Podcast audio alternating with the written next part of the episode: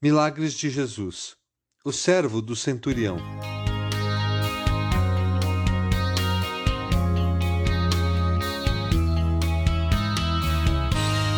Tendo terminado de dizer tudo isso ao povo, Jesus entrou em Cafarnaum.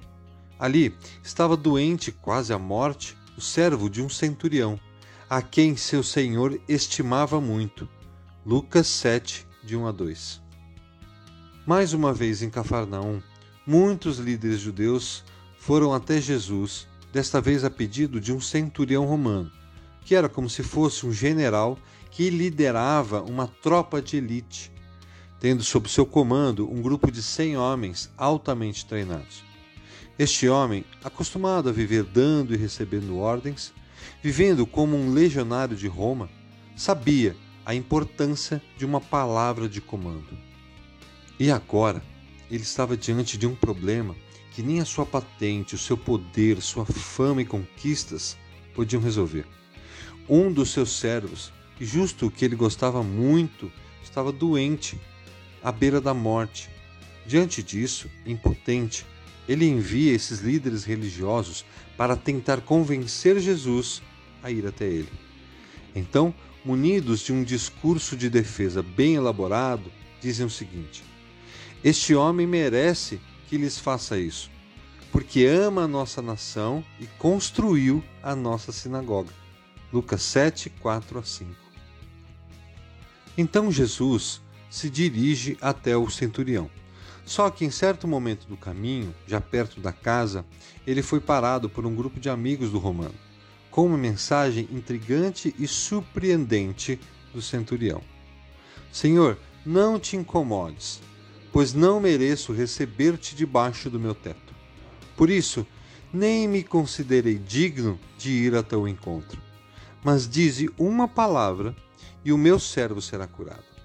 Pois eu também sou homem sujeito à autoridade, e com soldados sob o meu comando. Digo a um, vá, e ele vai, e a outro, venha, e ele vem. Diga ao meu servo, faça isto, e ele faz. Lucas 7, 6 a 8.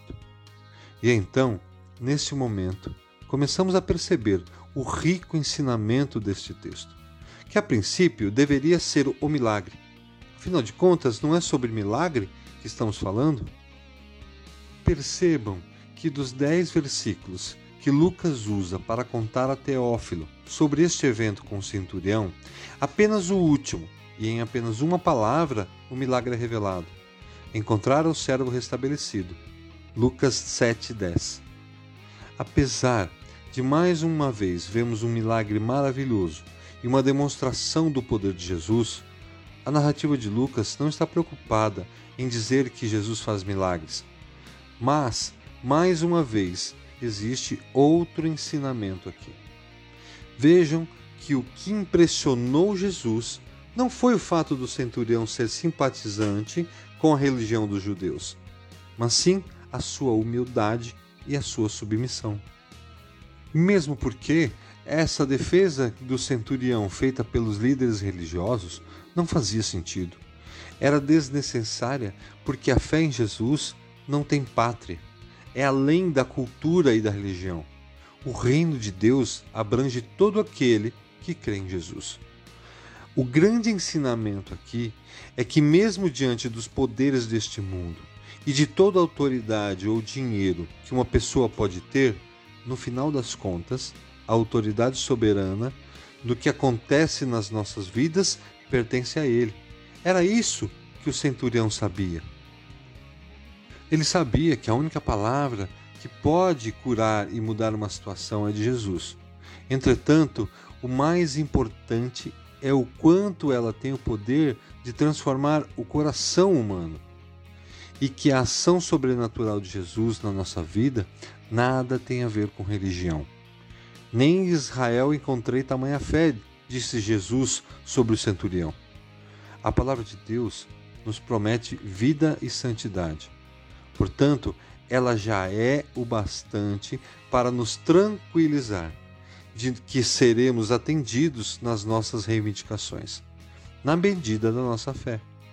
Que nós, de hoje em diante, tenhamos uma fé madura que creia, confie e dependa simplesmente da palavra do Senhor.